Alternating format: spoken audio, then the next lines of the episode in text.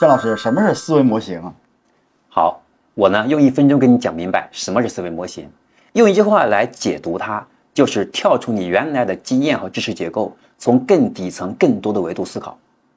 我举个简单的例子哈，我服务的一家企业，他们做了一个读书会，这个读书会啊，它原来是计划是盈利产品，嗯，而且呢，它现在这个产品的定价已经低于它的成本了，所以一直在亏损。但是有个问题是，他做了很长时间一直亏损，他就很头疼，嗯，不知道怎么办。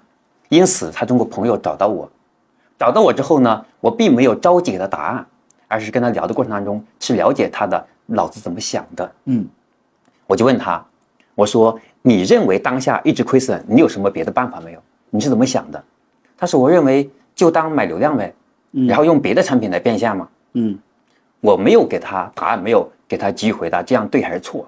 我问他，我说：“你这样做过没有？”他说试过，但是还是不行。嗯，然后呢，有没有发现一个问题？他一直在围绕价格这个要素来决定他这个产品，嗯，所以他一直建立了价格的一个漩涡。后来我在思考的时候，我就发现他的认知结构，他的思维没有打开。嗯，那么他一直在原来的经验和知识结构当中停留在哪个维度？叫价格。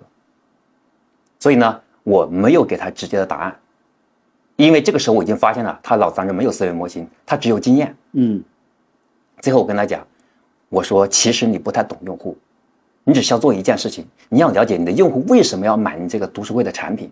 对。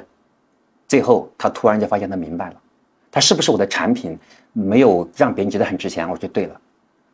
我说你要想办法，想尽一切办法重新改进产品，让你的产品把价格翻一倍左右。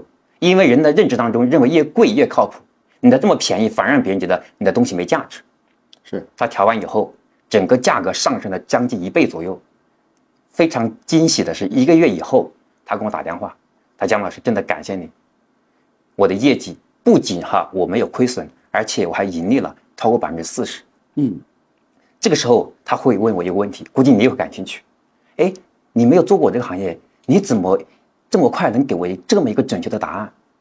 我说我脑子里面有很多思维模型，嗯，我并不是按照经验来给你做判断，而是有模型的。